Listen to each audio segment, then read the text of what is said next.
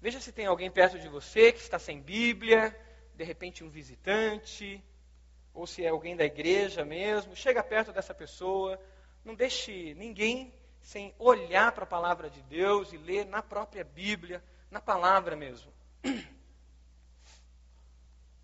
Nós vamos ler Efésios e depois a gente vai para Deuteronômio. E eu vou procurar usar mais ali o texto na Bíblia. Então fique com a sua Bíblia sempre pronta aí. Tem lápis aí na frente, se você quiser sublinhar também algo que te chamar a atenção, que saltar os seus olhos aí da palavra. Efésios capítulo 5. Vamos ler primeiro o versículo 1 e o versículo 2.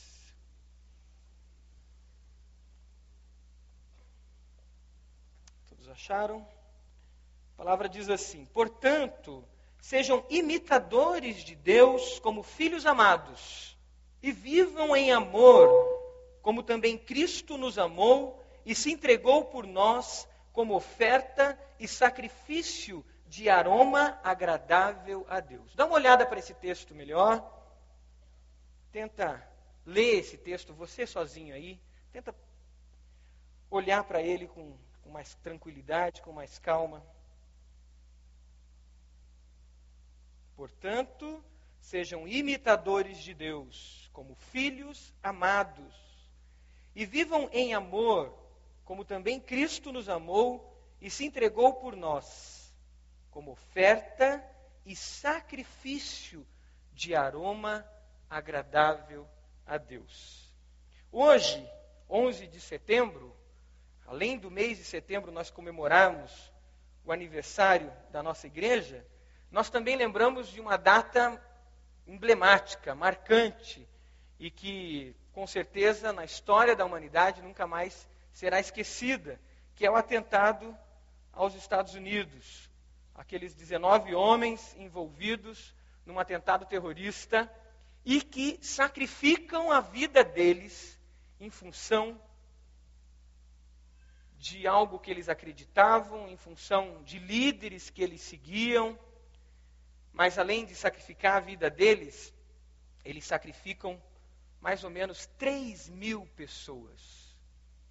É uma data que a semana toda, com certeza, nós ouvimos na televisão, ouvimos nos rádios, ouvi, lemos isso nos jornais.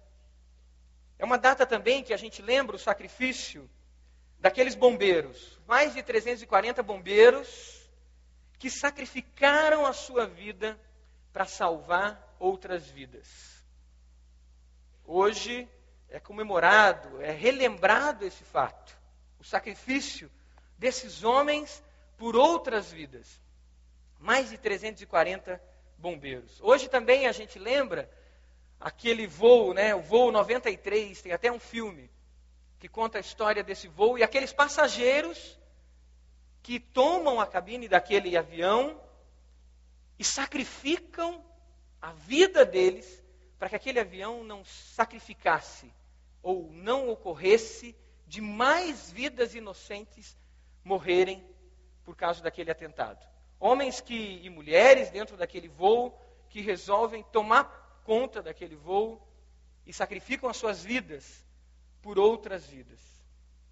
É uma data que a gente não pode esquecer. A lógica do sacrifício na nossa sociedade é uma lógica perniciosa, negativa. Por que, que eu quero dizer isso? Porque muitas vezes nós podemos sacrificar as nossas vidas por aquilo que não produz vida. E muitas pessoas sacrificam as suas vidas por aquilo que não produz vida, mas que produz morte. E isso acontece em nossa sociedade. E se nós fôssemos pensar e meditar só nessa lógica do sacrifício e como Satanás se apropria disso, e como o inimigo se apropria disso para si, nós iríamos muito longe pensando sobre isso. Desde o Antigo Testamento, a gente encontra uma lógica do sacrifício para a morte. Quando você lê Levítico, quando você lê Deuteronômio, e você encontra Deus sendo muito claro, dizendo: ninguém vai oferecer o seu filho, por exemplo, a Moloque, que era um Deus ou um demônio, mas chamado de Deus por outros povos daquela época, que pedia para si o sacrifício de crianças. E os povos daquela época levavam seus filhos e sacrificavam seus filhos àqueles demônios ou àqueles deuses. E aí em Levítico a gente encontra Deus sendo muito claro: não se envolvam com as práticas repugnantes dos povos que vocês vão encontrar, que vocês vão conviver perto deles. Não se envolvam com essas práticas. E Deus fala sobre a feitiçaria, Deus fala sobre a consulta aos mortos, Deus fala do sacrifício humano, dizendo: Isso é abominação para mim. Tem um texto em Deuteronômio que Deus diz: Isso me causa repugnância. E Satanás se apropria dessa ideia do sacrifício e toma para si, gerando morte nas vidas. Quantas pessoas inocentes foram sacrificadas na história? O século XX, o século que passou, é o século que mais houve sacrifício de pessoas. É o século mais sanguinário que a gente possa imaginar. Nós nos orgulhamos tanto de toda a tecnologia da modernidade, nos orgulhamos tanto de tanta coisa que se criou, se inventou, nos orgulhamos de termos ido à lua, nos orgulhamos de, tanta, de tanto avanço, mas muitas vezes nos esquecemos de tantos inocentes que sofreram e que foram sacrificados. A data do 11 de setembro, ela é lembrada como o início do século 21 por alguns. E é o início do século com sacrifício de inocentes. Mais uma vez, mais ou menos 3 mil pessoas são sacrificadas. E essa lógica do sacrifício é uma lógica que Jesus inverte. Porque Jesus assume para si toda a dor nossa, toda a angústia humana. E a música da cruz mexe muito comigo, pastor Renato, por isso. Porque cada vez que eu paro para meditar na cruz, cada vez que eu paro para pedir para que o Espírito Santo me revele o que aconteceu na cruz, eu me apaixono mais por Jesus, entendo mais o amor de Deus, e não tem como eu ficar parado. Não tem como eu não me emocionar. Não tem como o meu corpo, a minha mente, todas as células do meu corpo fazerem parte disso. Não somente algo intelectual, mas algo que faz parte de tudo que eu sou, das minhas emoções também.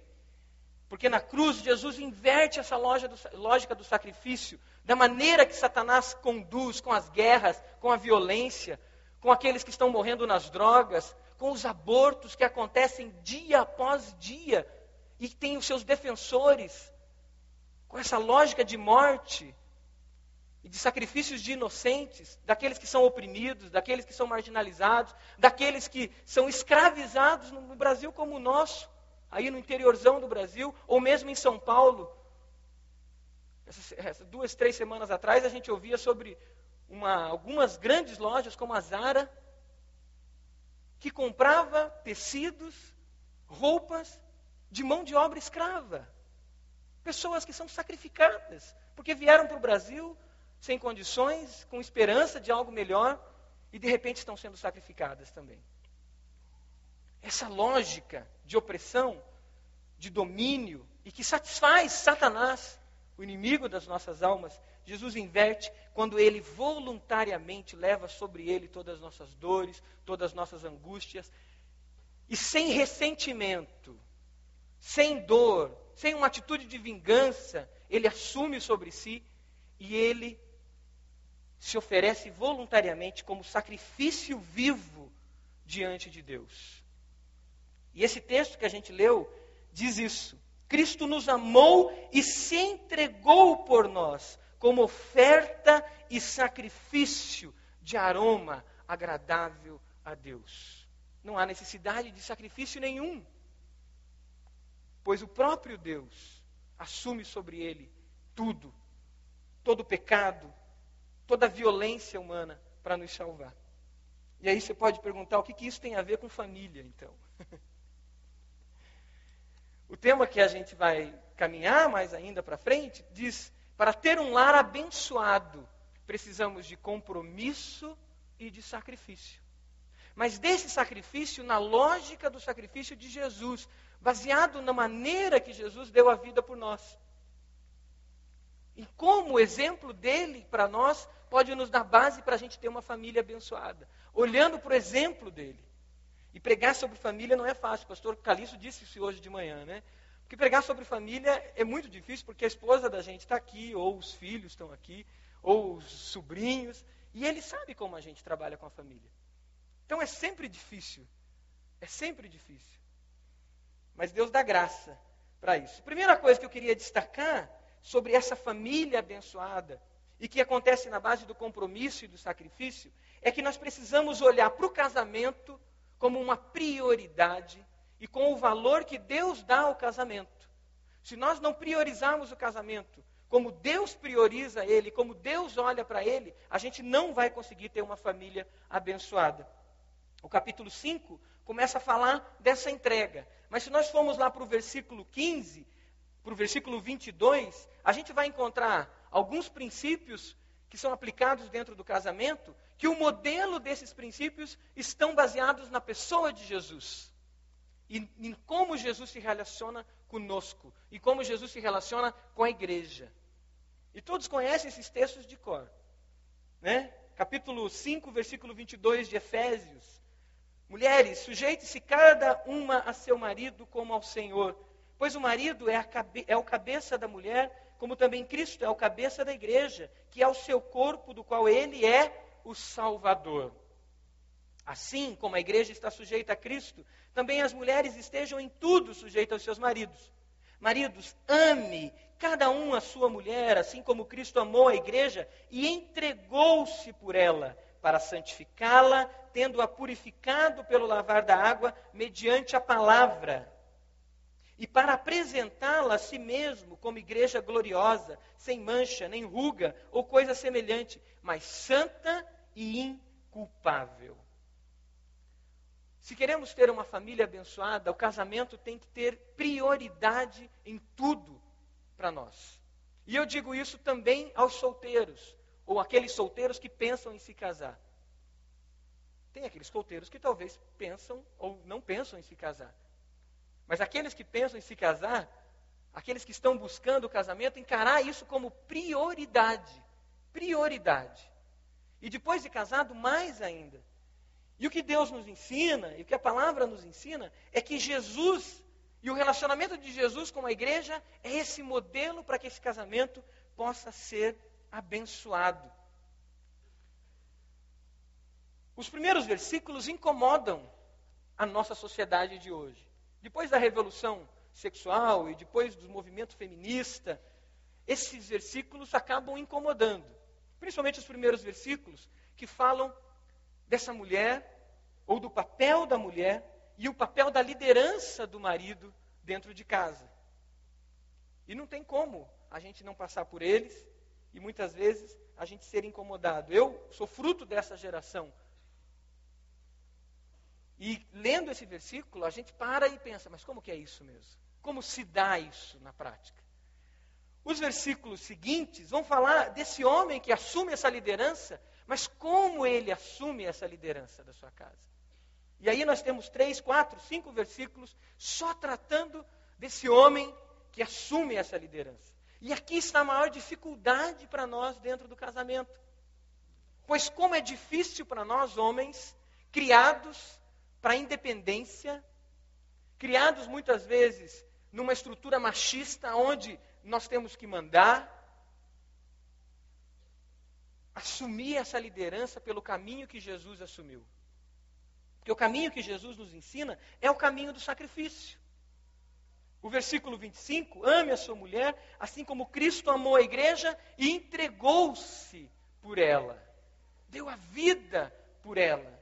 E aqui não fala de amor como um sentimento, como uma coreografia que eu posso desenvolver qualquer, com gestos ou com choro, ou com arrepios.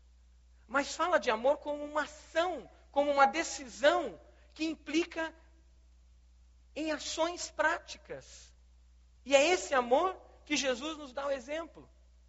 Amor que faz com que Deus, mesmo na sua grandeza, deixe tudo e vem habitar entre nós e se entrega por amor a nós.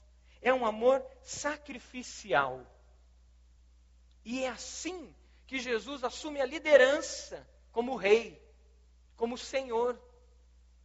Filipenses capítulo 2, que fala desse esvaziar-se de Jesus, que Filipenses 2 fala que ele não teve por usurpação, ele não teve por não tomou por direito o fato dele ser Deus, mas ele esvaziou-se a si mesmo, tomou a forma de gente, de pessoa como nós, habitou entre nós, humilhou-se e depois em Filipenses capítulo 2 diz que ele foi, ficou, está assentado à direita de Deus e ele reina.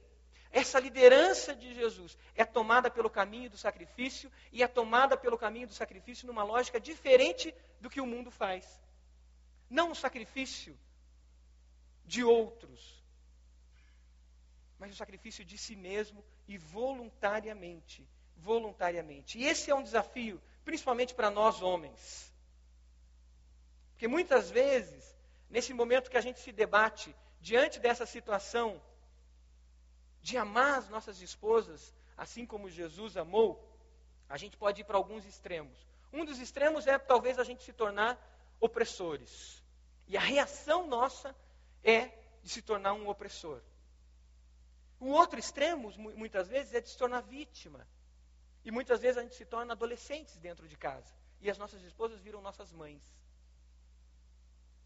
E a gente não acha esse ponto de equilíbrio aonde eu amo sacrificialmente e eu assumo essa liderança pelo caminho do sacrifício.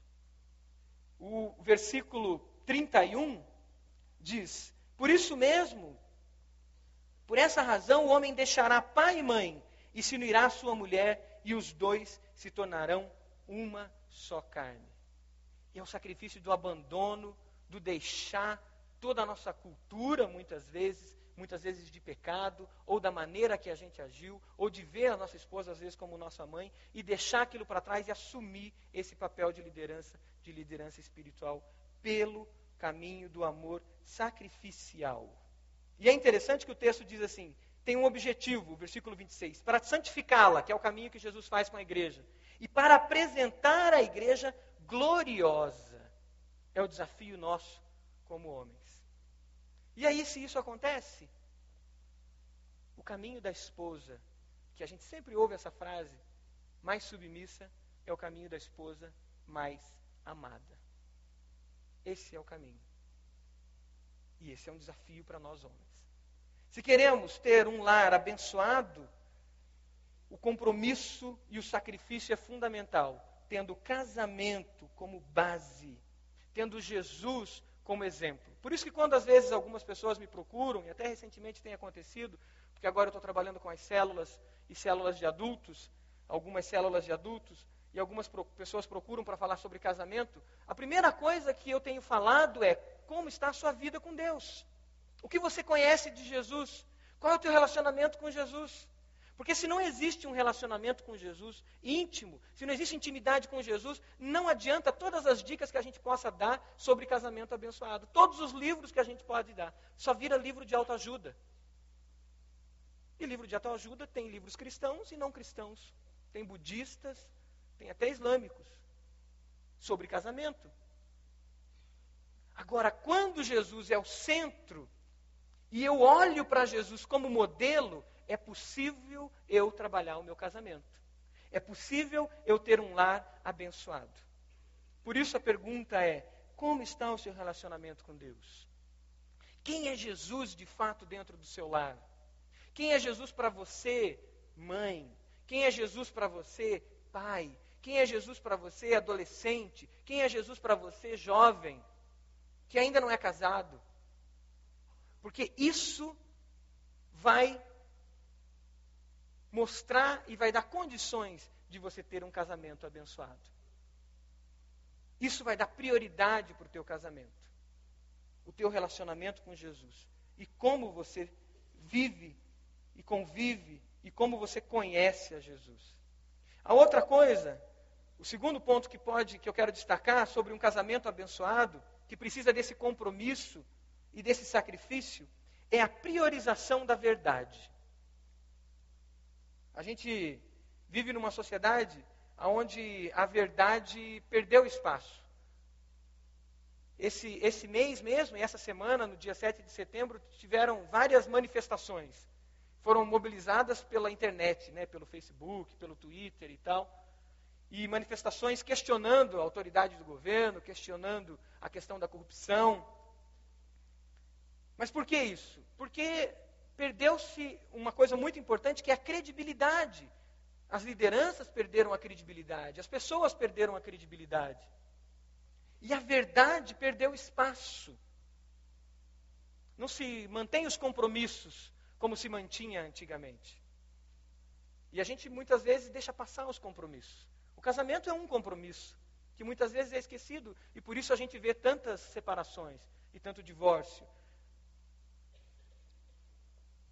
A credibilidade tem perdido espaço. E por isso, muitas vezes, não há bênção dentro de casamentos, não há bênção dentro do lar. Porque os pais perderam a credibilidade, as mães perderam a credibilidade. O valor da palavra perdeu-se também. A palavra tinha um valor de verdade. O que eu digo vai acontecer, o que eu digo eu vou cumprir. E eu acho que, eu estava meditando sobre isso e tentando entender um pouco essa questão, eu acho que isso tem muito a ver com o fato de que a nossa vida privada, a nossa vida individual, a gente esconde muito mais. Antigamente, eu lembro quando eu morava na Vila Lindóia, quando eu era criança, e a gente comprava no armazém do Ari e comprava fiado no armazém do Ari.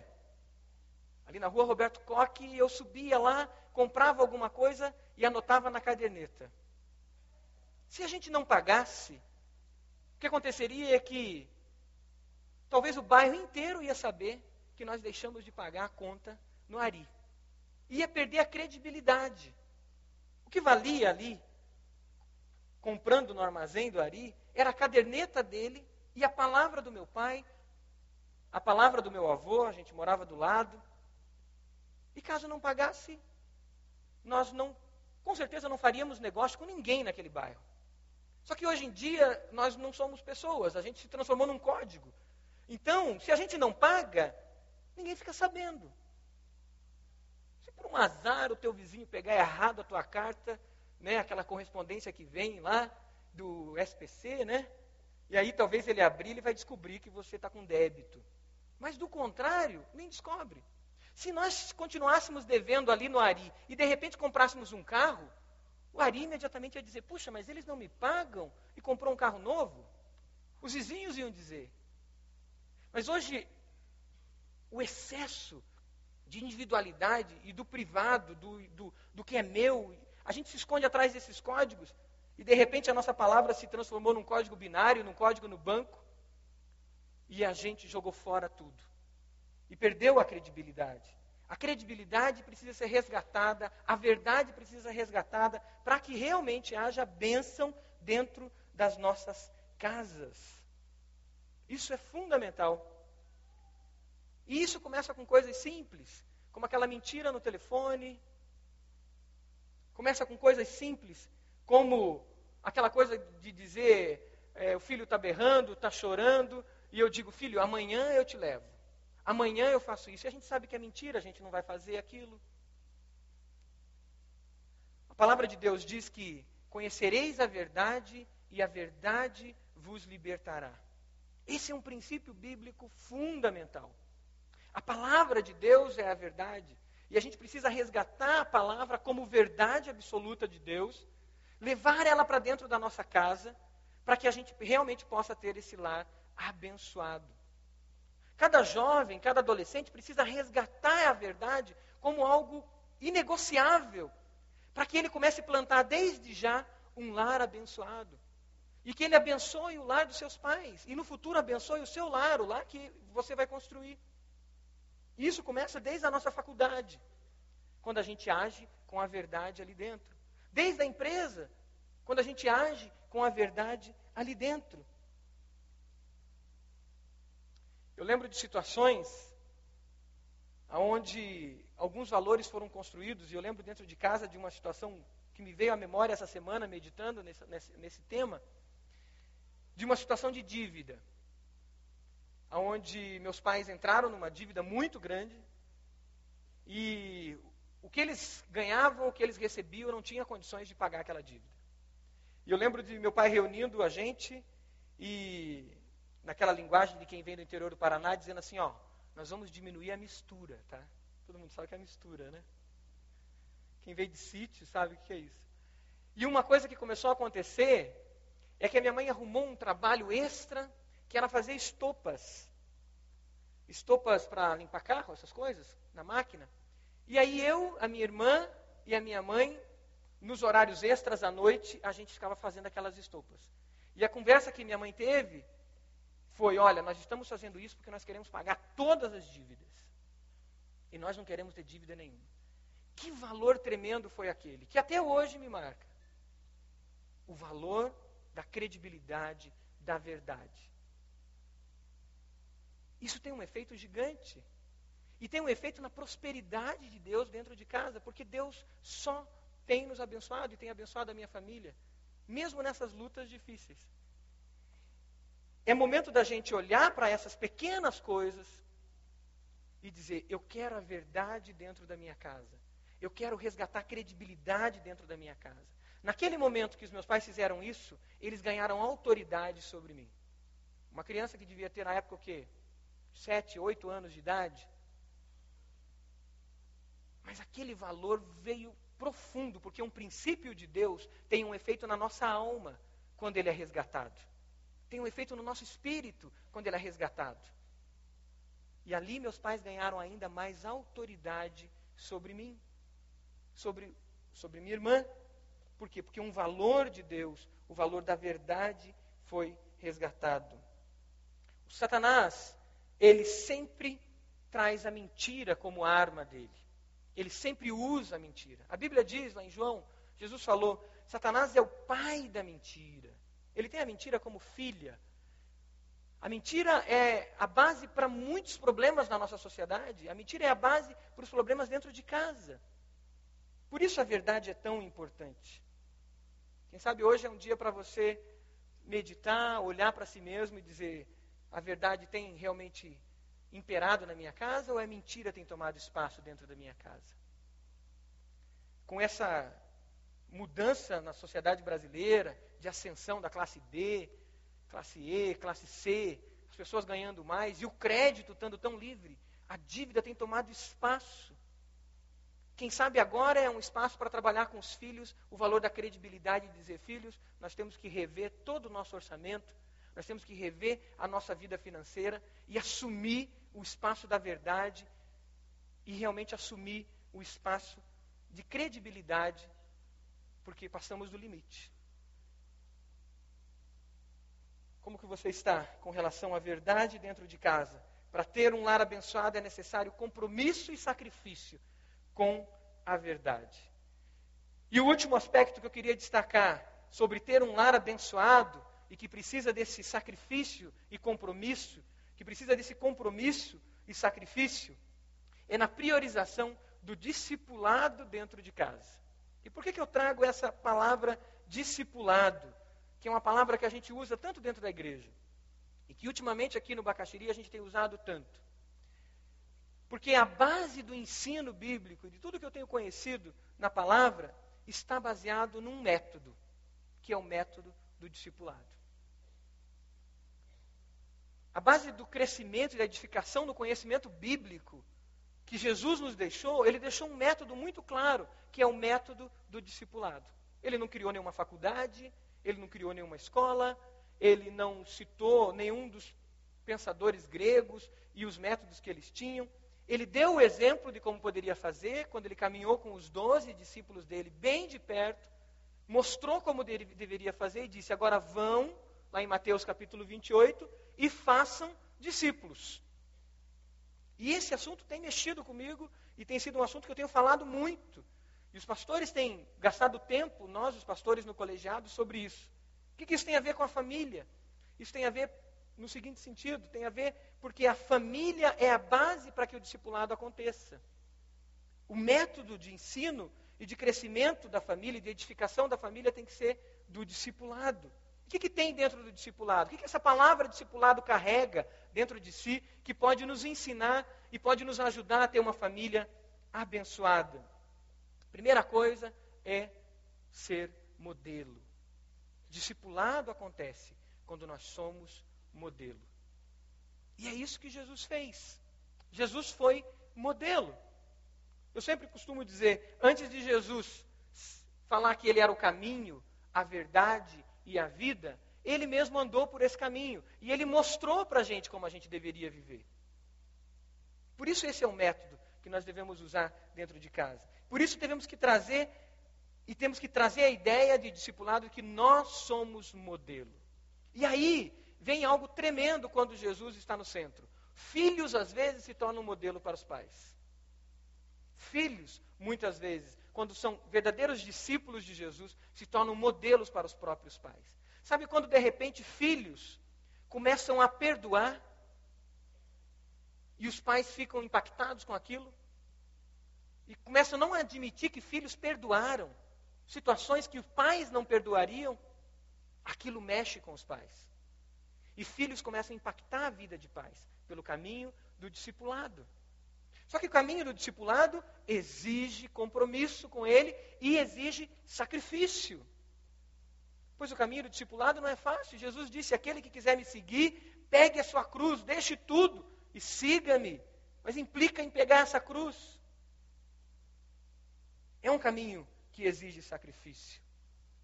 Pais vão ganhar os seus filhos, esposos vão ganhar suas esposas, esposas vão ganhar os seus esposos pelo caminho do discipulado. Nós só vamos poder edificar filhos e lares abençoados quando nós tivermos compaixão das pessoas. Quando os nossos filhos verem a gente, quando a gente estiver no trânsito, como a gente está tratando as pessoas. Quando os nossos sobrinhos verem a gente no trânsito e como a gente trata as pessoas. Como a nossa esposa vê a gente no trânsito, ou quando o nosso esposo vê a esposa no trânsito e como que ela reage. É aí que acontece o discipulado pelo modelo. Como nós tratamos as pessoas que estão à nossa volta, como nós tratamos o mendigo que a gente encontra na rua, como a gente enxerga e olha para aquela prostituta, como a gente assiste um programa de TV, qual é a nossa reação diante de uma cena ou de outra cena.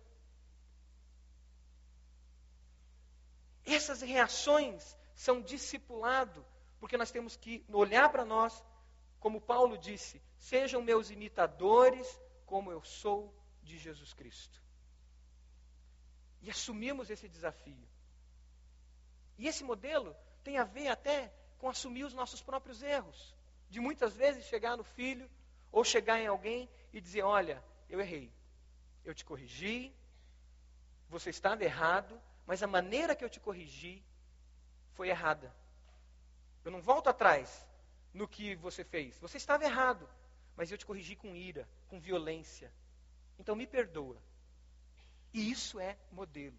Quando um pai consegue chegar para um filho e pedir perdão por algo que ele fez, ele está ensinando algo tremendo, que é o valor do perdão. Que é um princípio tremendo para mudar a história de vidas, de sociedades, de famílias. O discipulado carrega em si esse princípio, o princípio do modelo. O princípio do respeito à autoridade.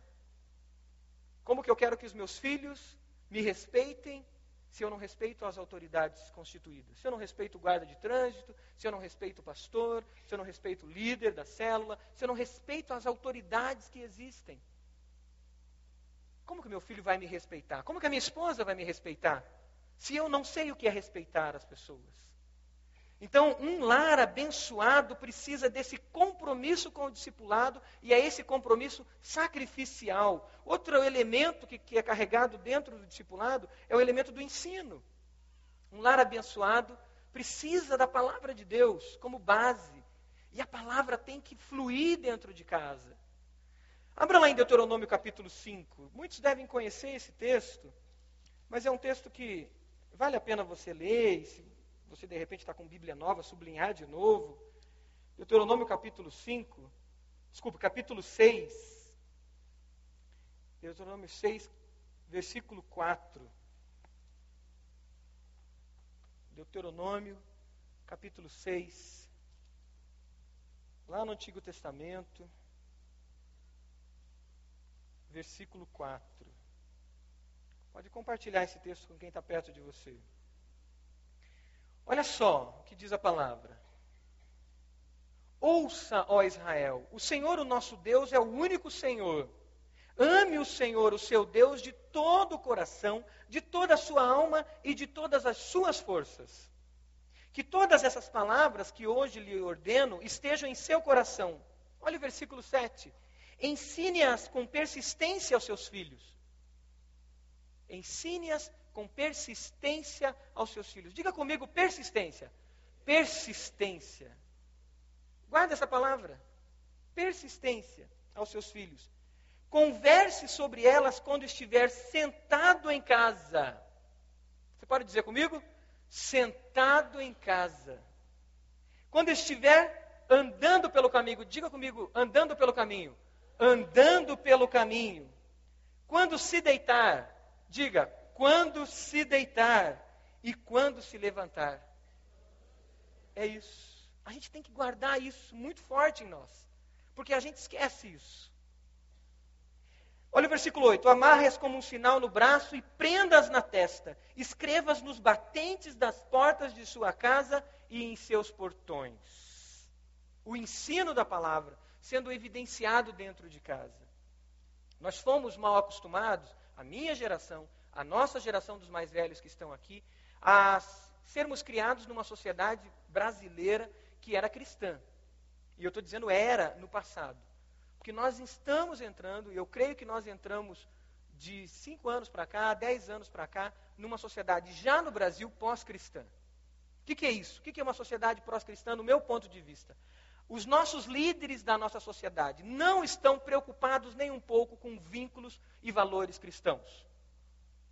Eu estou generalizando, é óbvio, mas muitos dos nossos líderes, eles não estão mais preocupados com isso. A elite pensadora da nossa sociedade, os formadores de opinião, não estão preocupados com isso. Isso significa que, se eu não assumir esse compromisso de ensino claro, explícito da palavra, os meus filhos vão ser os primeiros a se desviar da fé. Porque eles estão numa sociedade que não tem esses valores mais como pilares essenciais. Por quê? Porque os professores deles no colégio, não, muitos dos professores, é óbvio, muitos dos professores no colégio não estão preocupados com isso. Muitos dos políticos não estão mais preocupados com isso. A mídia não tem essa preocupação mais. Então, se eu não assumo esse compromisso, os meus filhos não têm base, eles não terão base para essa nova realidade. Então eu preciso assumir isso objetivamente. Objetivamente. Ensinar a palavra de Deus dia e noite. E para ensinar, eu preciso aprender. E aí é triste quando a gente vê as nossas classes de escola bíblica, quando a gente vê os nossos grupos de estudos bíblicos, às vezes vazios. Ou líder de célula tentando montar um grupo de estudo bíblico e um monte de gente fugindo. Mas a gente precisa ter consciência da realidade que entramos. Eu guarde o dia 11 de setembro de 2001 como o início de uma época pós-cristã. E se a gente não tomar um posicionamento novo, para que desses escombros, desses prédios que foram destruídos, a gente levantar novos edifícios espirituais, com pilares cristãos, nós vamos ver os nossos netos e filhos longe da palavra de Deus. Mas se nós nos unirmos e levantarmos, baseados na palavra de Deus, novos pilares, ou os pilares da palavra de Deus, nós vamos ver muitas gerações sendo abençoadas. Então, o discipulado carrega em si o modelo, eu tenho que ser modelo, eu tenho que ensinar, eu tenho que cuidar e eu tenho que enviar. Quem discipula, prepara para algo. Prepara e envia. E aí vem um desafio muito grande para os pais saber que estão preparando seus filhos para enviar. E aí vem um desafio muito grande para os casais que ainda não têm filhos, saberem que eles têm que estar preparados, têm que se preparar a cada dia, para quando os filhos vierem, eles prepararem esses filhos para enviarem. Isso vem um desafio muito grande aos adolescentes, aos jovens, que ainda talvez nem estão pensando em casamento, em saber que eles precisam se preparar na palavra, se solidificar na palavra, para que eles possam preparar pessoas e enviar pessoas. O casamento é o primeiro espaço do discipulado.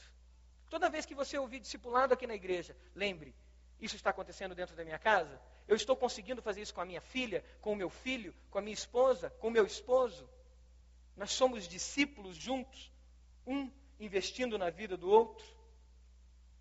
Para ter um lar abençoado, compromisso sacrificial é de ter Jesus como modelo, é de dar prioridade para o casamento, é de priorizar a verdade acima de tudo e é de viver uma vida discipular. Não tem outro caminho. Dentro disso, a gente consegue realmente ter um lar abençoado. E um lar que abençoa, que é abençoado e que abençoa outras gerações também. E eu quero terminar essa mensagem lendo o texto que o pastor Calixto leu hoje de manhã, Deuteronômio capítulo 11. Então vai um pouquinho para frente, você que está em Deuteronômio.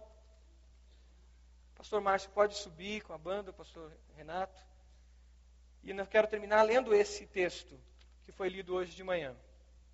Deuteronômio 11. Um pouquinho para frente aí, você estava no capítulo 5 de Deuteronômio 6. 11, versículo 26.